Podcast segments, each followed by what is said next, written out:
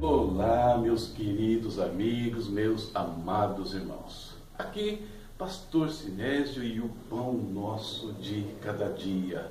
O nosso momento devocional com o Pai Celeste. Momento da palavra, um momento de oração, abençoando o seu dia, abençoando a sua vida, a sua casa, a sua família. Um quadro do seu canal, A Palavra Responde.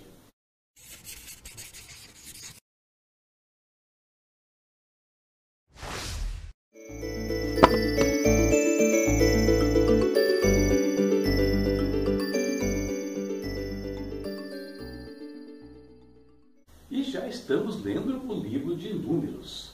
Terminamos já Gênesis, Jó, Êxodo e Levítico e já lemos hoje os três primeiros capítulos de Números. E com base nesses três primeiros capítulos, como nós temos feito, vamos meditar um tempinho na palavra de Deus. O tema que eu peguei hoje, baseado nos que nós lemos, é esse aqui, ó. Centralizados em Deus.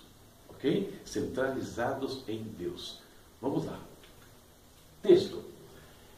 Números 1, versículos 52 ao 53. Diz assim: Os israelitas armarão as suas tendas, organizadas segundo as suas divisões, cada um em seu próprio acampamento e junto à sua bandeira. Os levitas, porém, armarão as suas tendas ao redor do tabernáculo que guarda as tábuas da aliança, para que a ira divina não caia sobre a comunidade de Israel. Os levitas terão a responsabilidade de cuidar do tabernáculo que guarda as tábuas da aliança. Números. Vamos falar um pouquinho sobre o livro? Primeiro, ele é o terceiro livro da lei mosaica ou da Torá, né, conforme os judeus o chamam. Ele é conhecido pelos judeus não por esse título Números, mas pelo título Be-Midbar. Tá? E Números ele faz parte de um livro único, que é o livro da lei. O segundo ponto aqui é o quinto livro da nossa jornada, conforme eu disse. Né? Já lemos Gênesis, Jó, Êxodo, Levítico e agora Números. E ele tem esse nome, Números, devido a dois grandes censos realizados no início do livro e no seu final. Os três primeiros capítulos, se você já leu, vai ler, perceberá que tem o censo né, do exército, né, a, a, a parte principal do povo, tem o censo dos levitas, mas perceba que não é contado no geral. Foram contados apenas o exército e foram contados apenas os levitas. Isso tem a ver com a forma como os judeus fazem os seus censos. Agora, o que se destaca no início de, do livro de Números? A organização de Israel. Mostra o quanto Deus é organizado e a forma como o Senhor queria organizar o seu povo naquele momento da vida nacional. Cada tribo tinha o seu lugar ao redor do tabernáculo. Eu não vou detalhar isso aqui, mas no capítulo, você lendo o capítulo, você vê que havia três tribos é, em cada um dos lados, né, perfazendo as doze tribos de Israel. Os levitas, embora ficassem ao redor do tabernáculo, eles também tinham o lugar certo. Por quê? Os levitas tinham três famílias, né? Os gersonitas, os coatitas e os meraritas. Cada família, uma ficava do, do lado norte, uma do sul e uma atrás. E na frente? Na frente ficavam Moisés, Arão e os sacerdotes. Então, essa era a organização toda do povo ali é, durante o, o tempo do deserto e a sua caminhada. Então, eles tinham uma ordem para parar e também tinha uma ordem muito semelhante quando eles marchavam rumo a Canaã. E terminando esse processo aqui, né, como nós vimos, estavam todos centralizados em Deus. Por quê? No centro de toda essa organização estava o tabernáculo. Assim, queridos, de qualquer lugar do arraial, no acampamento de Israel, quem quisesse ir para o tabernáculo, ou saber onde estava o tabernáculo, era só olhar para o centro do acampamento. Se algum estrangeiro, se alguém chegasse lá qualquer lado né, do acampamento de Israel e perguntasse onde ficava o tabernáculo, a resposta sempre seria uma só: vá em direção ao centro. naquele caso tinha até um detalhe a mais, né? Vá onde está a nuvem, ali está a presença de Deus.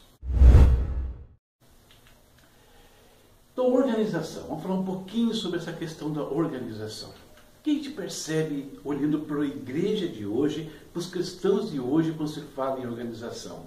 Numa grande parte das igrejas, numa grande parte do povo de Deus, essa é a palavra que prevalece: improviso.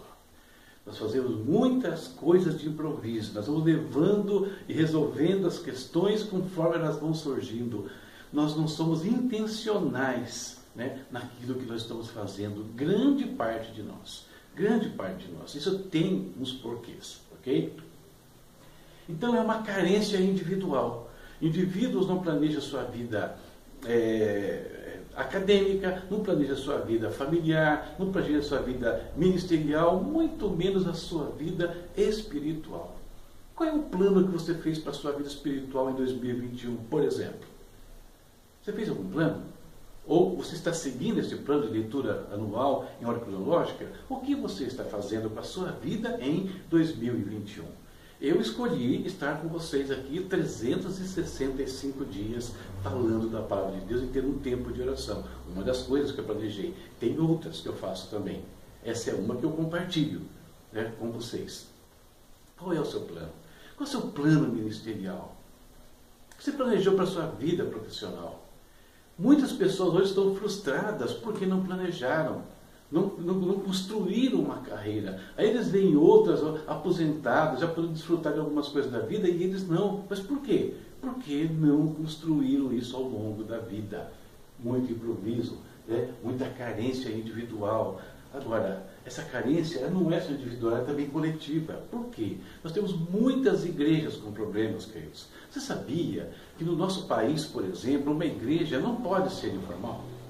Uma igreja ela tem que ter o seu cadastro no, no, no registro de pessoas jurídicas, o seu CNPJ, ela tem que ter o estatuto, ela tem que ter um regimento interno, ela tem tributos a pagar. Ela é, ela é quase, não é uma empresa, mas ela tem as obrigações parecidas com a de uma empresa, mais particularmente as obrigações de uma entidade né, religiosa, que é uma entidade jurídica. E muitas não cumprem nada dessas coisas. Porque falta organização. Organização, vamos falar um pouquinho mais. Ela não é contrária ao Espírito de Deus conforme alguns pensam. Deus. Muita gente acha que quando eu, por exemplo, planejo uma meditação dessa, escrevendo antecipadamente, fazendo uma apresentação, eu estou matando o Espírito de Deus. Muita gente acha que quando um pastor prepara ali o seu sermão, escreve o sermão, faz um esboço, também está matando o Espírito de Deus. Isso não é verdade. Sabe por quê?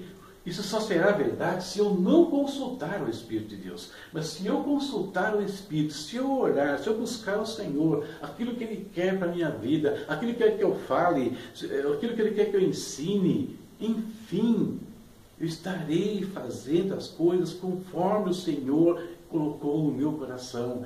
E, de repente, o que Deus vai fazer é uma coisa realmente metódica, organizada, como vemos aí que aconteceu com Israel. A organização deles não veio de homens. Foi o Senhor que mandou que a tribo, tal tribo ficasse aqui, tal tribo ficasse ali, levita colar, e assim por diante. Toda aquela disposição não foi da cabeça de Moisés.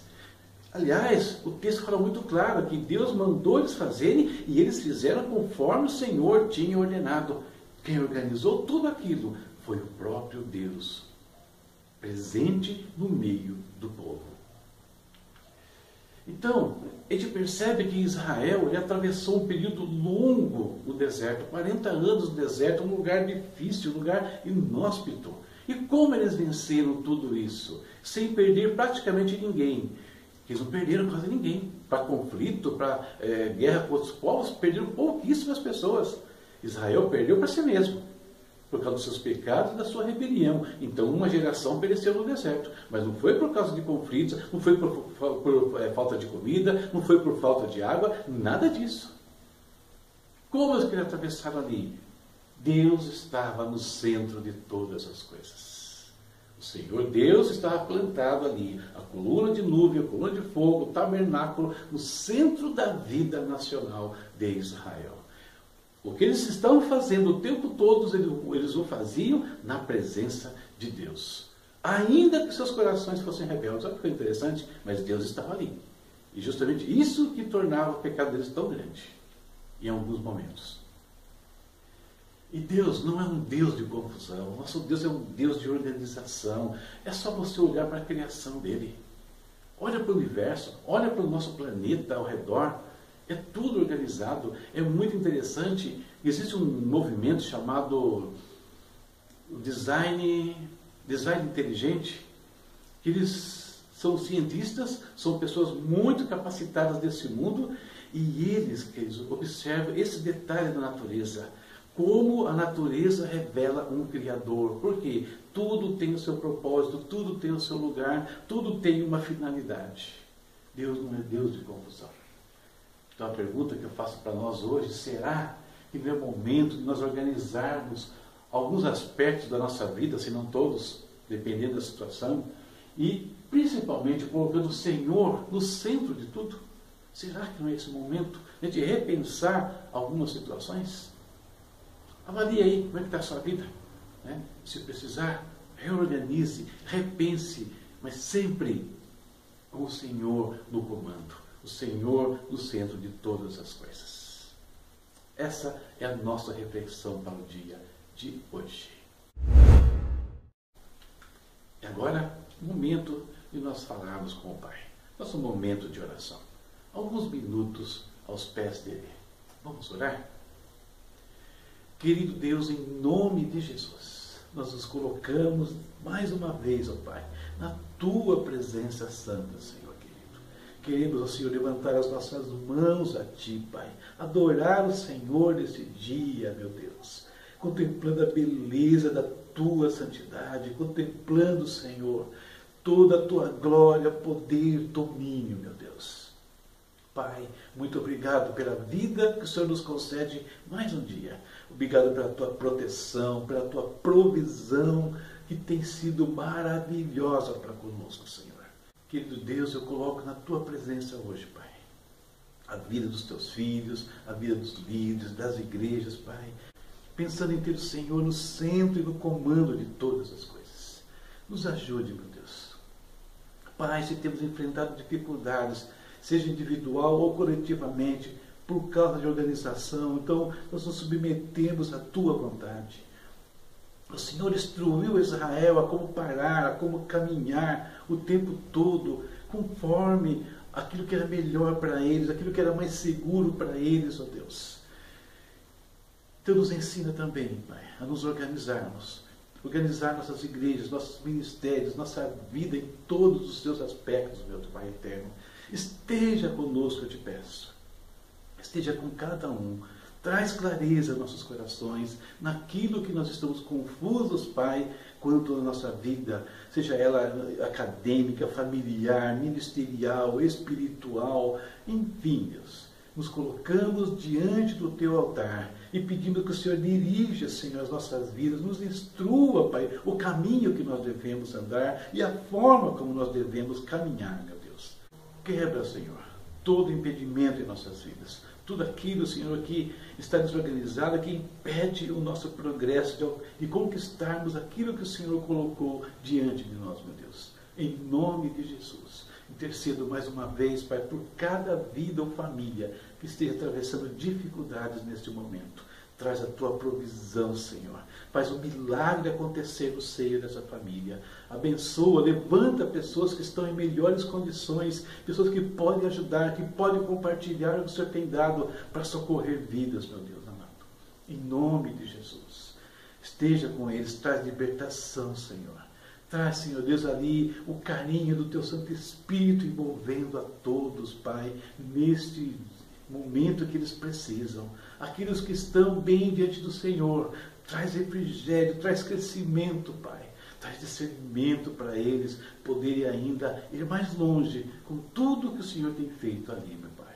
Em nome de Jesus nós oramos e nós te agradecemos. Amém. Amém. Terminamos então mais um momento devocional, mais um momento de reflexão aqui com o Pai. E vamos então continuar né, a nossa leitura. É ela que nos sustenta todos os dias, que nos ajuda nesses instantes aqui. Então, para amanhã, Números, capítulos 4, 5 e 6. Tá? Então, deixe de fazer o seu tempo aí de leitura, o seu tempo de oração, até caso você não tenha feito neste instante. Bom, queridos, terminamos aqui então mais um dia, lembrando algumas coisas que eu não tenho falado com vocês. Você sabia que pode acompanhar as nossas reflexões não só no YouTube por vídeo, mas também no meu site? Sim, a palavra responde.com.br. E lá você tem três formas de assistir, eh, de participar desse momento aqui. Tem o texto, apenas o texto ali, se você quiser ler né, a reflexão. Tem o áudio, você pode ouvir. E tem também o vídeo. Né, as três coisas no mesmo lugar. E nós temos também a nossa plataforma de podcasts. Procura aí Spotify, no Google e ou outra que você esteja mais acostumado, você vai encontrar lá a palavra responde. E todos os nossos áudios são colocados lá diariamente. A única diferença é que lá o áudio chega um pouquinho mais tarde. Tá? Então talvez você fique defasado em termos de horário. Tá? Mas tem lá todos os nossos podcasts e nas principais. Você vai poder acompanhar isso também. Beleza? Veja os nossos recados, compartilhe se você gostou e até a próxima.